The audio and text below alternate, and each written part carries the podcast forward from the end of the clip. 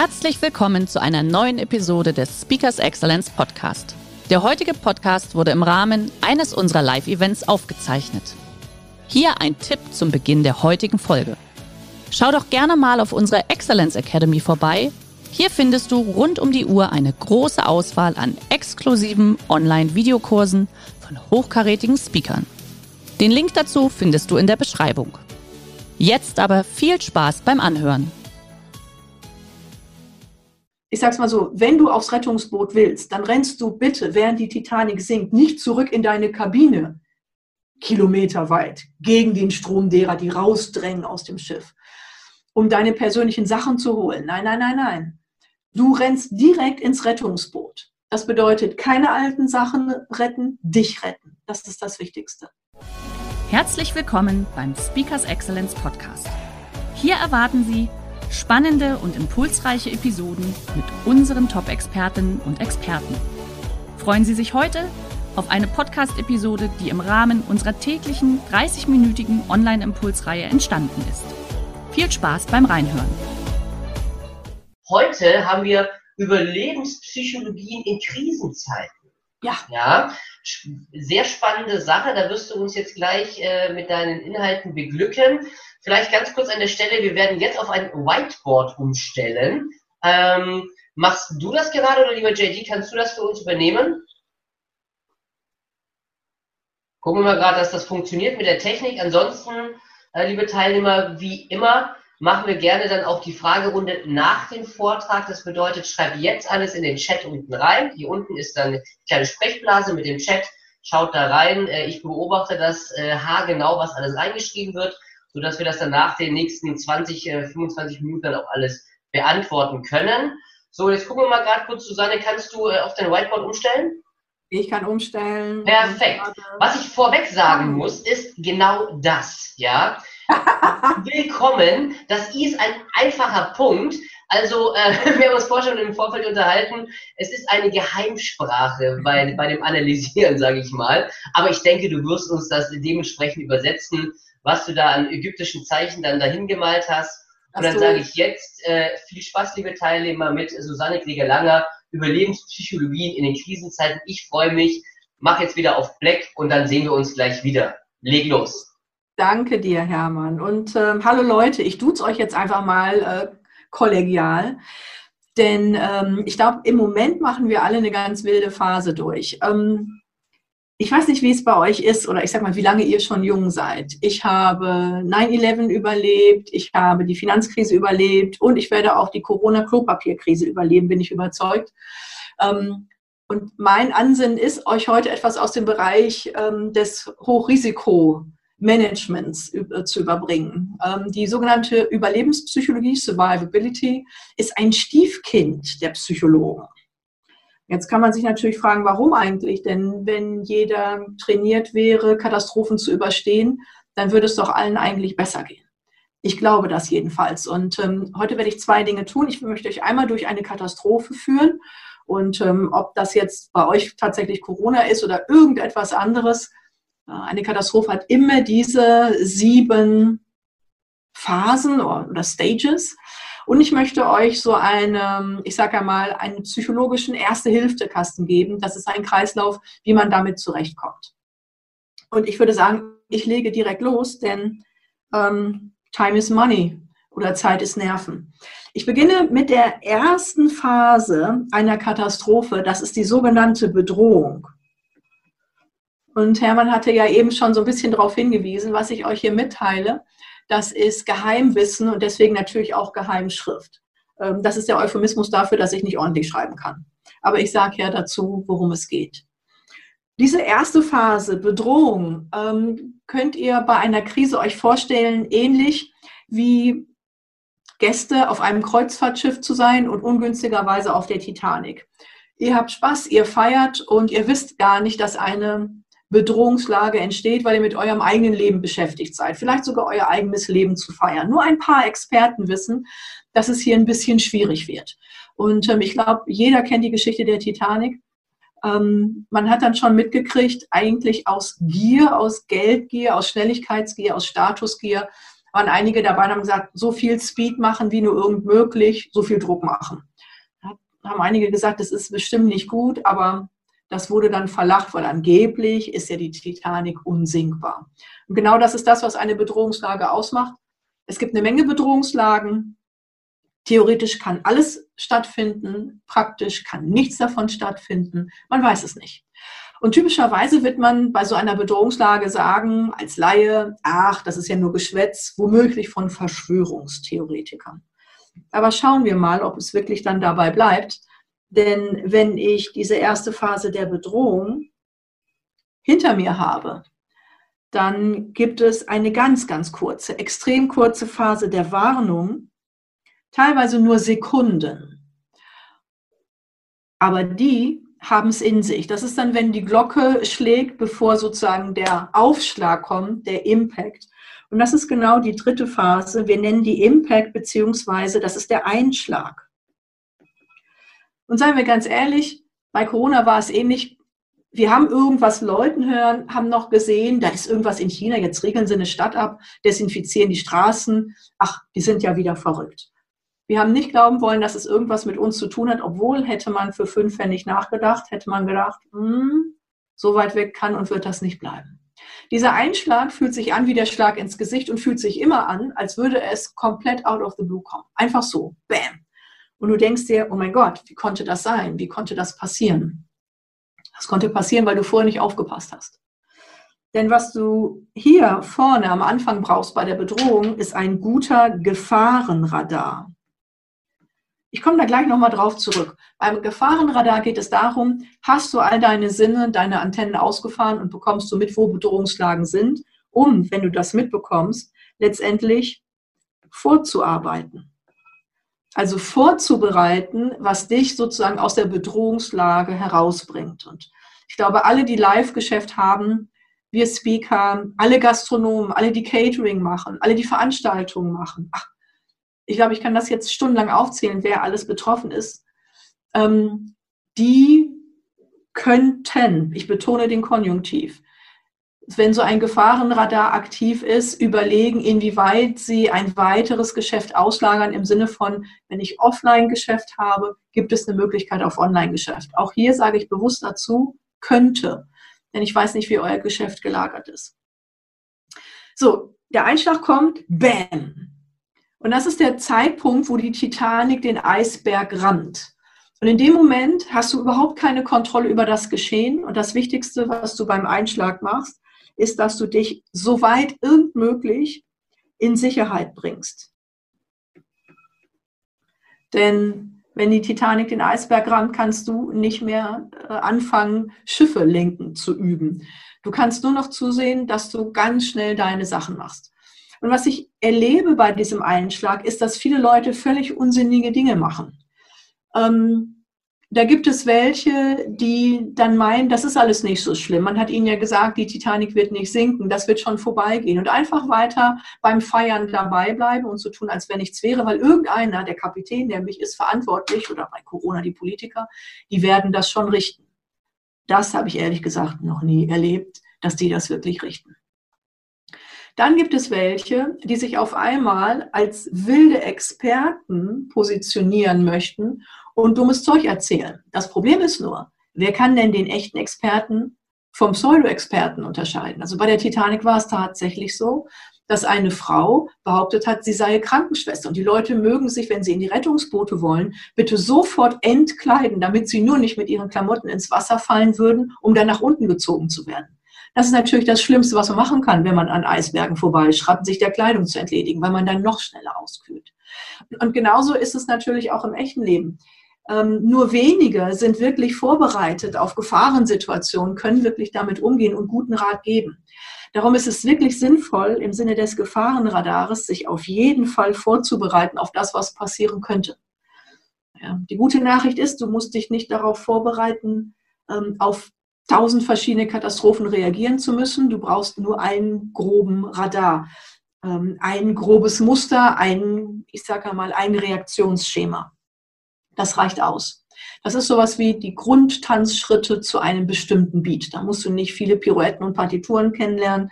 Du weißt, wenn das keine Ahnung, ein Chacha ist, wie du darauf reagieren kannst. Das wird dich vom glatten Parkett der Katastrophe führen. So, gesetzt den Fall. Der Einschlag ist überstanden und ich würde sagen, wir in Deutschland können sagen, es sieht so aus, dass Corona überstanden ist. Dann kommt die vierte Phase. Von dieser vierten Phase glauben die meisten Laien, oh wunderbar, wir haben es hinter uns, wir haben es überstanden, weil sie von der Titanic, Corona runtergekommen sind und jetzt im Rettungsboot sind. Nein, du hast es nicht überstanden. Jetzt kommt der Rückschlag. Jetzt kommt die Phase, die noch gefährlicher ist als der Einschlag. Beim Rückschlag sterben noch viel mehr als vorher. Warum? Du bist jetzt im Rettungsboot auf diesem riesigen Ozean. Du bist in einer noch bedrohlicheren Lage. Du hast eine Etappe der Rettung geschafft, aber du hast nicht die Rettung geschafft. Das heißt, das, was jetzt kommt, wo sie wieder öffnen, ist der sogenannte Rückschlag. Es sieht für den Laien so aus, als wäre jetzt alles gut. Nichts ist gut. Die Gastronomen können ein Lied davon singen. Das ist sozusagen der Tod auf Raten, wie man so schön sagt. Das Wesentliche bei diesem Rückschlag ist, dass du hier mit einer größtmöglichen Schnelligkeit durch diese Phase kommst, denn mit jedem Tag, den du in diesem Rettungsboot zubringst, ohne Versorgung, ähm, wird deine Rettung unwahrscheinlicher. Also ich sage mal, ist es unwahrscheinlicher, dass man nicht pleite geht. Ich gehe einmal durch die Phasen durch. Das hört sich auch alles nicht so freundlich an, was es auch nicht ist. Aber gesetzt den Fall, du überlebst unternehmerisch und vor allem auch mental diesen Rückschlag, dann ist die fünfte Phase die sogenannte Rettung ähm, ich sag mal ganz platt, da kommt dann ein anderes Boot her, holt dich aus deinem Rettungsboot und du bist quasi bei einem Fremdboot drin. Vielleicht hast du dann einen Partner gefunden, der dich online mit durchziehen kann. Du hast neue Geschäftsfelder entwickelt. Das sieht nach Rettung aus. Aber du bist immer noch ein Gastpassagier bei anderen. Du bist noch nicht wieder in deinem Leben. Und darum ist die nächste Phase, die sechste Phase, da bist du quasi wieder an Land gefühlt und sichtbar im sicheren Hafen, du hast es geschafft. Und jetzt kommt eine Phase, die viele unterschätzen, die aber die, die Katastrophen hinter sich haben, durchaus kennen. Das ist die Phase des Posttraumas. Du bist im sicheren Hafen, körperlich, aber in deinem Köpfchen geht immer noch die Titanic unter. Du spielst dieses Trauma durch und durch. Äh, wachst nachts schweißgebadet auf, hast Ängste. Sobald ein Kunde irgendwie schwierig wird, kriegst du Panik, dass jetzt alle abspringen und nicht nur der eine. Das heißt, du hast diese Situation noch nicht überstanden. Und tatsächlich unterscheiden wir in der Survivability zwischen Opfern einer Katastrophe und Überlebenden. Und wenn du gefühlt überlebt hast, aber immer noch die Krise im Kopf hast, immer noch, ich sag mal, verhaltensoriginell reagierst auf Schwierigkeiten, bist du Opfer der Katastrophe und nicht wahrhaft Überlebender. Überlebender wirst du nur, wenn du die siebte Phase erreichst. Das ist das neue Leben. Das heißt, du bist aus der Situation gestärkt hervorgegangen. Ähm, typischerweise sagen dir jetzt ganz viele Leute, hey, das ist eine Krise und eine Krise ist ja eine Chance. Ich muss mich dann immer zurückhalten, dass ich diesen äh, gute Laune Propheten nicht einen aufs Maul haue ja, ich bin aus jeder Krise, aus jeder Phase gestärkt wieder hervorgegangen. Aber nicht, weil die Krise so eine tolle Chance war, sondern weil mein Team mit mir unglaublich hart gekämpft und geackert hat, um daraus was zu machen. Ähm, eine Krise kann man meinetwegen als Chance nutzen, aber seien wir doch ganz ehrlich, erstmal ist es wirklich scheiße. Und man kann auch Problemlagen nicht miteinander vergleichen. Also dann kommt, und ich bin auch so eine, die dann sagt, komm, ist einer gestorben, nein, dann können wir weitermachen. Aber seien wir ganz ehrlich, der, der jetzt gerade pleite geht, für den ist das die maximale Krise. Das heißt, Krise, Problem, Bedrohung äh, ist nicht relativierbar. Für denjenigen fühlt es sich jetzt lebensbedrohend an und deswegen ist es wichtig, dass man gut auf sich acht gibt. Also, die Phasen. Bedrohung, hier bitte ein Gefahrenradar. Achtet mehr darauf, schaltet eure Ohren auf Empfang, was einige Experten sagen. Und tatsächlich werdet ihr die Erfahrung machen. Und gerade bei Corona ist es ja ganz spannend, dass der Großteil der ähm, Verschwörungstheoretiker einen Professorentitel hat. Interessant. Hört einfach mal, was so passiert und guckt mal, dass ihr euer Leben, euer Unternehmen so aufstellt, dass ihr immer auf mehreren Füßen steht, dass wenn einer weggeschlagen wird, die anderen ausgleichen können. Nach der Bedrohung kommt die Warnung, spätestens dann ernst nehmen. Dann kommt die dritte Phase, Einschlag. Ihr kriegt den Schlag ins Gesicht, Da könnt ihr nichts kontrollieren. Das ist die Phase der aktiven Passivität. Luft holen, den Zeitpunkt abwarten, wo ihr das Beste machen könnt. Und ganz wichtig, jetzt ist die Phase Einschlag genauso wie Rückschlag, also die vierte Phase, wo ihr bitte aufräumt. Aufräumt. Trennt euch von allem Ballast. Und ähm, gleich, wenn es um die psychologische Erste Hilfe geht, wird vielleicht nochmal klar, was alles Ballast sein kann. Ähm, das ist aber wichtig. Also ich sage es mal so, wenn du aufs Rettungsboot willst, dann rennst du bitte, während die Titanic sinkt, nicht zurück in deine Kabine, kilometerweit, gegen den Strom derer, die rausdrängen aus dem Schiff, um deine persönlichen Sachen zu holen. Nein, nein, nein, nein. Du rennst direkt ins Rettungsboot. Das bedeutet, keine alten Sachen retten, dich retten. Das ist das Wichtigste. Dann, wenn du Glück hast, hast du die fünfte Phase, die Rettung. Sechste Phase, Posttrauma. Da musst du dich nochmal checken, ähm, was muss ich auch an Psychoballast loswerden, um ein neues Leben zu beginnen, um stärker zu sein, denn sonst bist du von der Katastrophe schwächer. Und jetzt gehe ich mit euch, weil die Zeit hier so drängt, Wahnsinn, durch den für mich ganz wichtigen Part der psychologischen Ersten Hilfe. Das ist ein Kreis. Ähm, und zwar nicht ein Teufelskreis, sondern ein positiver Kreis. Das Ganze beginnt mit einer Bestandsaufnahme eures Selbst. Ähm, wenn ihr im Flugzeug zum Beispiel seid und bekommt diese Sicherheitseinweisung, dann wird man immer sagen, die Luftmaske, die setzt ihr bitte zuerst auf euer Gesicht und dann helft ihr anderen. Es bringt nichts, wenn ihr versucht, anderen zu helfen, wenn ihr selbst dabei kaputt geht, weil dann könnt ihr nur einem oder zweien helfen. Habt ihr aber erst euch geholfen, könnt ihr vielleicht Hunderten helfen. Darum macht ihr zuerst eine Bestandsaufnahme und die geht nach dem Muster P, K, K, P. P, das ist deine Person. Wie ist dein Zustand? Ähm, funktionierst du oder bist du fassungslos? Bist du verwirrt oder bist du klar? Ähm, bei der Titanic muss man auch gucken, hast du dir irgendwas gebrochen oder bist du auch körperlich voll funktionsfähig? Das ist der Punkt Person. Dann kommt K, Jetzt siehst, siehst, du dir die Katastrophe an, also die Situation. Wie schlimm ist die Situation wirklich? Und nicht auf irgendwelche wilden Experten gucken, sondern wie schätzt du für dich die Situation ein? Hör bitte nicht auf andere. Wie schätzt du für dich die Situation ein? Wie schlimm ist es wirklich? Das bedeutet, wie kraftvoll musst du reagieren? Dann guckst du wieder bei dir, K, deine Kapazität. Ähm, es gibt zwei Gefahren in einer Katastrophensituation. Die eine Gefahr ist, dass du panisch wie ein kleines Mäuschen im Labyrinth der möglichen Optionen herumirrst und damit nur Blödsinn machst, sprich nicht einen guten Weg findest. Die andere Variante, die andere Gefahr ist, dass du apathisch abwartest, dass irgendeiner dein Problem löst. Beides ist nicht hilfreich. Du brauchst einen klaren, ruhigen Kopf.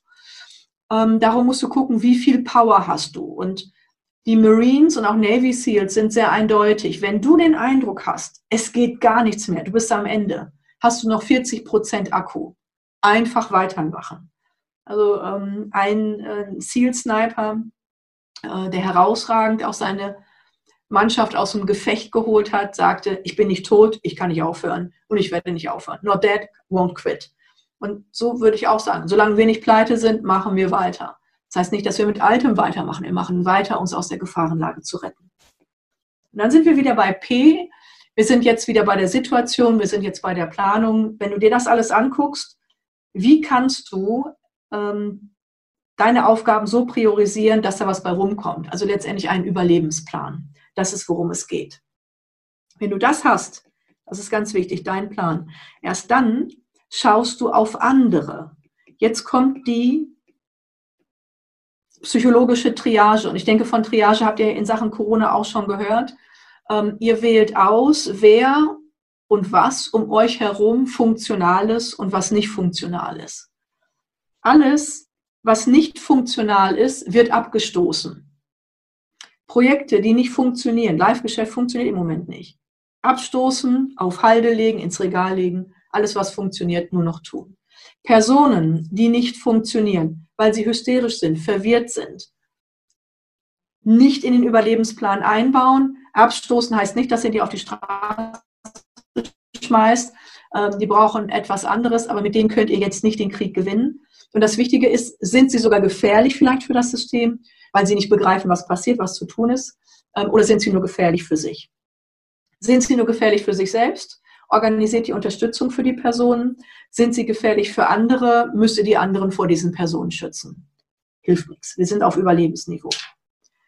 Dann geht es um Schnelligkeit. Die Schnelligkeit, dem Rückschlag zu entkommen. Und dazu braucht ihr ein sogenanntes Listing. Ihr schreibt Listen. Ihr schreibt bitte eine Liste ähm, derer, die funktionieren und dessen, was funktioniert. Welche Personen, welche Prozesse funktionieren. Das braucht ihr aufgelistet, um aus diesen Listen letztendlich Jobs zu definieren. Das heißt, die, die funktionieren, machen die Projekte, die funktionieren. Alles andere beiseite. Wenn ihr das alles gemacht habt, dann ist das Wichtigste, dass ihr die Kommunikation sicherstellt. Und da ist es im Militärischen wirklich wie im Unternehmerischen. Wenn ich die Kommunikation zur Mannschaft und zur Außenwelt nicht aufrechterhalte, dann werden Gerüchte sich verbreiten, dann wird äh, Panik größer werden und es geht alles den Bach runter.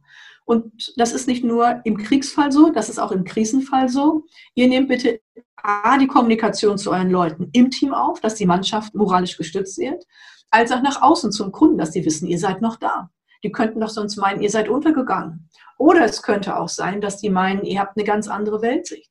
Also bleibt in Kommunikation, das ist existenziell.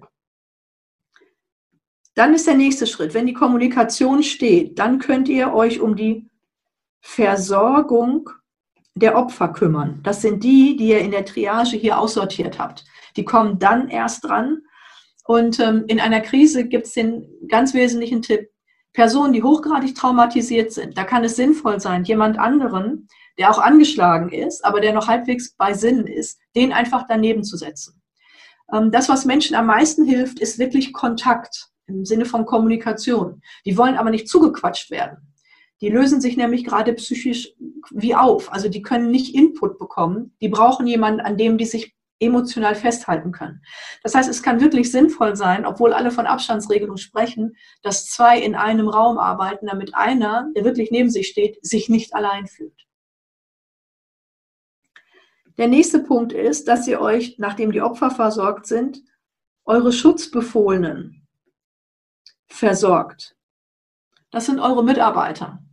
Ähm, oder in der Krise beispielsweise die Kinder. Eines ist ganz wichtig, es gibt eine Faustregel am Katastrophenort. Vor Kindern immer ruhig bleiben, Familien niemals trennen. Das bedeutet Teams, Freundschaften, die funktionieren, zusammenhalten, nicht trennen im Katastrophenfall, weil sie sich gegenseitig stützen und vor, ich sage einmal, Menschen, die viel Halt brauchen, unbedingt immer ruhig bleiben. Und wenn ihr das geschafft habt, dann seid ihr wieder bei einer Bestandsaufnahme eurer selbst. Und dann guckt ihr, nachdem ihr erstmal eure, euren Zustand nach Funktionalität äh, gecheckt habt, guckt ihr im zweiten Schritt, wie stark ist das Trauma bei mir, wie lange kann ich durchhalten. Und dann müsst ihr sozusagen ganz nüchtern für euch entscheiden und klären, wie viel kann ich realistisch schaffen. Euphorie hilft nicht, ihr braucht einen realistischen Plan.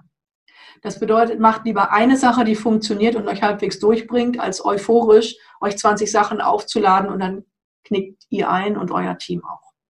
So in dem Sinne würde ich sagen, ich habe euch hoffentlich für Schlechteres verdorben.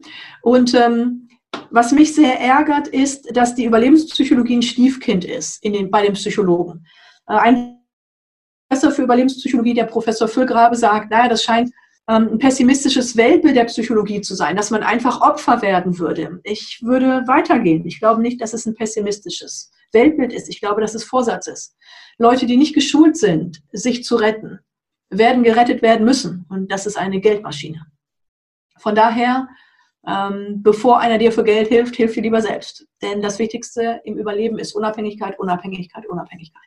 In dem Sinne, go for it. Wenn meint, es geht nicht mehr, habt ihr noch 40 Prozent Akku. Ich mache ich mach das mal stellvertretend so für alle Teilnehmer. Ich habe das im Chat äh, verfolgt. Ich habe Gänsehaut, wirklich. Also Hut ab, liebe Susanne, das war der Wahnsinn. Äh, jetzt gerne stellt eure Fragen rein. Es kommen gerade auf jeden Fall schon mal die, die Danksagungen schon mal im Chat rein. Wenn ihr Fragen habt, stellt sie gerade. Ähm, die Gänsehaut hier wegmachen, ist ja der Wahnsinn. Das ist ja echt, was mich ja echt berührt. Ich werde das nachher auf jeden Fall meinem Team auch nochmal direkt vorspielen lassen. Ich habe hier gleich eine Frage reinbekommen. Vielleicht kannst du nochmal kurz den, den Unterschied zwischen Phase 3 und 4 nochmal kurz ein bisschen definieren. Das war einem Teilnehmer nicht ganz klar. Ja, ähm, das ist auch ganz äh, fies tatsächlich. Die Phase 3 ist der Einschlag, Impact, Bam, Lockdown. Und du denkst dir, what? Was ist jetzt passiert? Die Phase 4 ist die Wiederöffnung. Und bei der Phase 3, Impact, bekommst du den Schlag direkt ins Gesicht. Mhm. Du hast Berufsverbot. Okay. Dann machen sie wieder auf und sie sagen, nee, du kannst jetzt ja wieder, aber das ist der Schlag in den Nacken. Das sieht gut aus, ist es aber nicht. Also du bist quasi vom sinkenden Schiff, ne, Impact, das Schiff sinkt, runtergekommen, jetzt auf deinem Rettungsboot, aber da ist es noch gefährlicher. Mhm. Das, eine das muss den Leuten bewusst sein. Also bildhaft gesprochen, Phase 3, Schiff sinkt, Phase 4, du sitzt im Rettungsboot. Ganz genau. Und wir sind jetzt im Rettungsboot und es ist nicht besser, sondern jetzt, jetzt ich sag mal, jetzt ist nochmal eine schlimme Phase, weil die meisten sich jetzt entspannen. Die sagen jetzt, oh, Super, jetzt wird alles gut. Und das ist der Fehler. Du kannst nicht dich jetzt entspannen. Jetzt musst du losgehen. Jetzt geht's ja. nach vorne. Extrem. Jetzt musst du paddeln. Bis zum Mond. Und vor allen Dingen gucken, dass du nicht ins kalte Wasser fällst. Ne? Das ist eine ganz dumme Idee, genau. Genau. So, jetzt pass mal auf. Jetzt haben wir hier manche, ich lese dir einfach mal kurz vor schnell. Mhm. Kannst auch den Chat gerne, wenn du möchtest, parallel auch aufmachen. Manche erholen sich innerhalb von wenigen Tagen auch von schweren Niederlagen. Andere brauchen Monate. Wie kann ich das Erholen von einer Niederlage beschleunigen?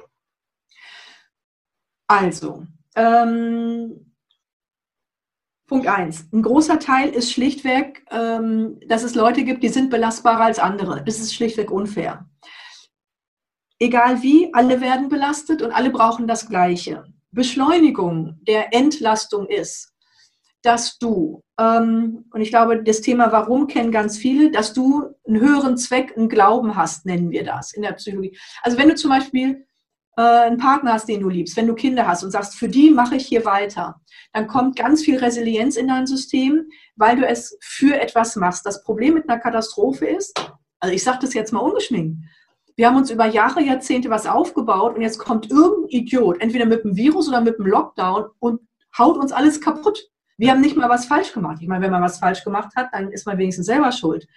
Aber völlig aus dem Nichts kommt irgendwer oder irgendwas und haut dir alles kaputt.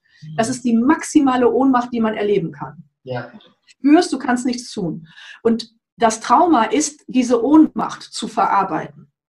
Und darum ist es ganz wichtig, dass du anerkennst, dass du in einer ohnmächtigen Situation bist. Denn wenn du es anerkennst, kannst du dann auch wieder durchkommen. Wenn wir so tun, als nein, es ist alles nicht so schlimm und es schönreden, dann dauert dein na, ich sag mal, dann dauert deine Ohnmacht an, weil du weißt es eigentlich besser. Im ja. Bild gesprochen kannst du es dir so vorstellen. Das ist ähnlich wie bei Personen, die in eine depressive Phase abrutschen. Dann rutschst du wie so ein Berghang runter. Und da möchtest du nicht runter in das doofe Gefühl. Ich glaube, das kennen wir alle, dass wir mal so richtig down sind. Was machen wir? Wir krallen uns mit den Fingernägeln in diese Felswand, um nicht ganz runter zu rutschen. Fehler. Loslassen. Ganz nach unten klatschen lassen. Bäm, dann bist du wie ein Flummi auch wieder oben. Aber Du kannst nicht vermeiden, bis ganz nach unten zu kommen. Du musst wieder hoch und darum ist es wichtig, fallen lassen, Ohnmacht, kotz dich aus über diese Scheiße, aufstehen für deine Kinder und ich baue nochmal wieder auf. Das, das, ist, das eigentlich, das ist eigentlich äh, direkt äh, die ergänzende Frage, wie ich die Resilienz stärke. Das hast du damit eigentlich auch schon beantwortet, eigentlich. Ne? Ja. Also wirklich, wie du schon gesagt hast, wie ein Flummi dann wieder nach oben sich selber dann schießen. Ne? Ja, wir haben so. so einen ganzen Katalog, was man tun kann. Wir machen euch gerne ein Handout. Wir ja. bereiten das Thema gerade äh, für ein Coaching vor. August hast du gesagt, glaube ich, ne? Kommt das raus? Ja, im August kommt es raus. Wenn ihr die Geduld habt, dann würden wir das, ähm, ich sag mal, den Download euch zur Verfügung stellen im August, dann könnt ihr den allem nochmal raushauen. Super, auf jeden Fall. Wir haben die Geduld, wir, äh, wir sitzen im Rettungsboot.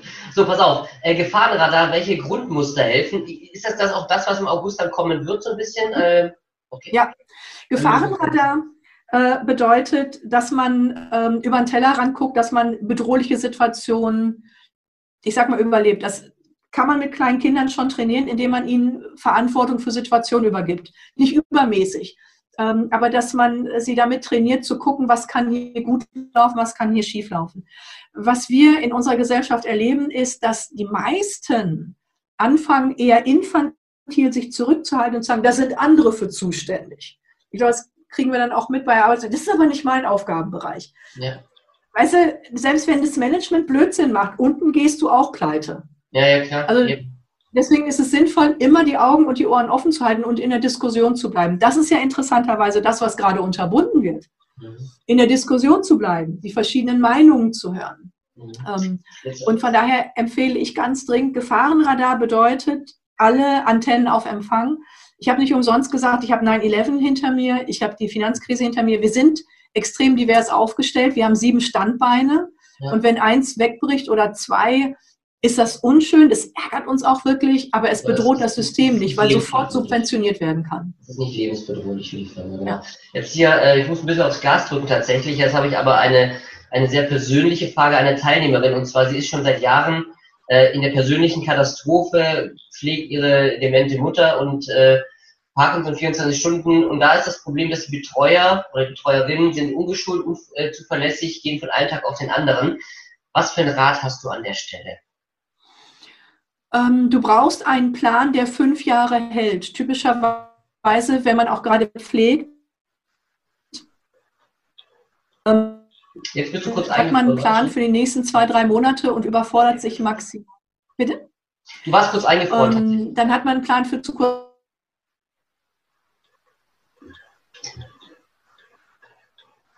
Ich, ähm, du brauchst einen Plan für fünf Jahre. Setz dich hin.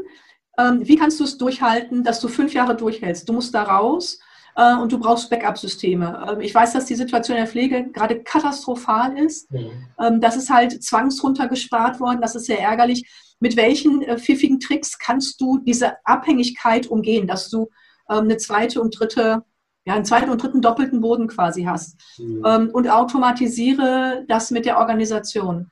Ja, okay. Der größte Feind, den diese Person haben wird, ist ihr schlechtes Gewissen, die Person alleine zu lassen.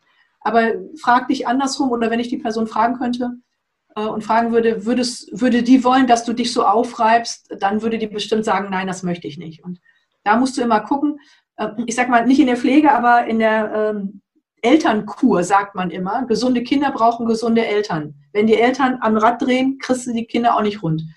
Deswegen ist es sinnvoll, nochmal, zuerst auf dich gucken, nur dann kannst du anderen helfen. Und das ähm, ist etwas, ähm, was nur professionelle Retter, äh, Feuerwehrleute, Polizisten, äh, Einsatzteams lernen, dass sie ihre eigenen Sachen am Start haben. Und das Wichtigste dabei ist die sogenannte Stoppregel. Ja. Ähm, lass mich den Satz noch sagen, auch wenn wir über die Zeit sind. Ja, ja, alles gut. Ich würde ja noch eine Abschlussfrage machen und dann. Äh gut. Also, wenn du jetzt zum Beispiel Bergsteigen machst mit einem geführten Guide, dann gibt es eine sogenannte Stoppregel. Wenn ihr beispielsweise bis 14 Uhr das Zwischencamp nicht erreicht habt, werdet ihr nicht weitergehen. Ihr geht zurück. Denn wann immer man diese Stoppregel nicht beherrscht, äh, am Berg kann sich das Wetter so extrem schnell verändern. Alle, die nicht in den Bergen wohnen, glauben das gar nicht. Das dauert Sekunden und du hast eine völlig andere Situationswahl Wetterlage. Ähm, deswegen gibt es die Stoppregel. Wenn wir bis da und dann das nicht geschafft haben, gehen wir wieder zurück. Und das ist im Unternehmertum auch existenziell, im Privaten noch mehr. Ähm, wann ist deine Stoppregel, wann ist deine Kapazität da erreicht, wo du zurückgehen musst, wo du Sachen einfach abschlagen musst? Also wie Waggons abkoppeln. Ja.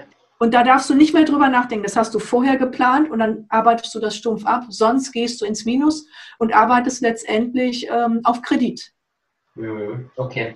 Jetzt äh, würde ich noch zwei Fragen gerade kurz aufgreifen. Die eine, da hast du gerade schon ein bisschen drauf angesprochen, mit Feuerwehrmännern und Polizisten etc. und Soldaten. Ähm, der Unterschied zwischen Trauma verdrängen und äh, bearbeiten. Also, ähm, ein Trauma ist eine Verletzung.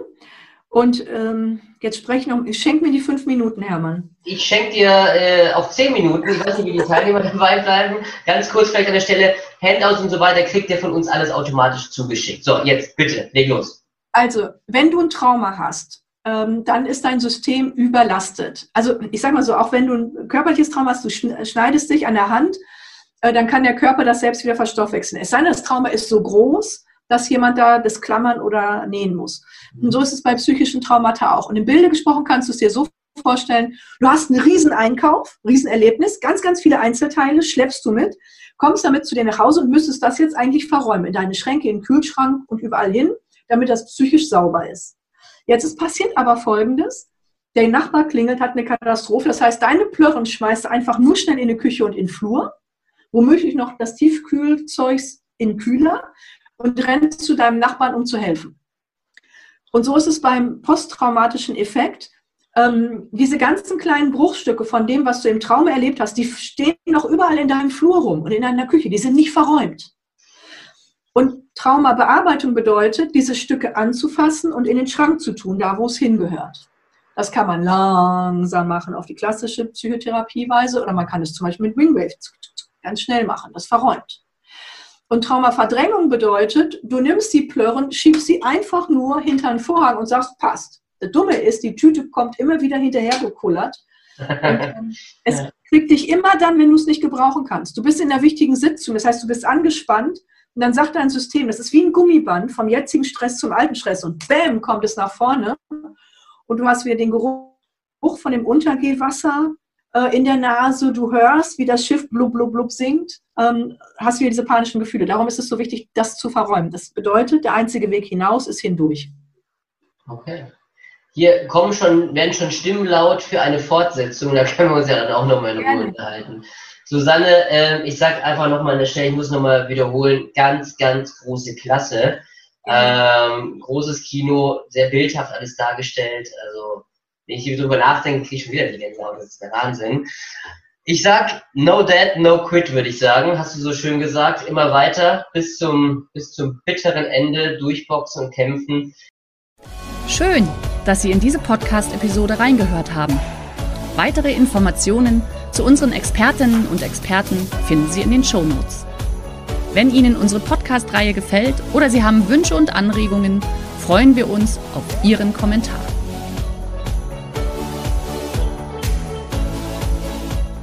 Der heutige Vortrag hat dir gefallen? Dann schau dich doch gerne auf unserem Kanal um oder sei live bei einem Forum dabei. Weitere Informationen findest du in der Beschreibung. Bis zum nächsten Mal.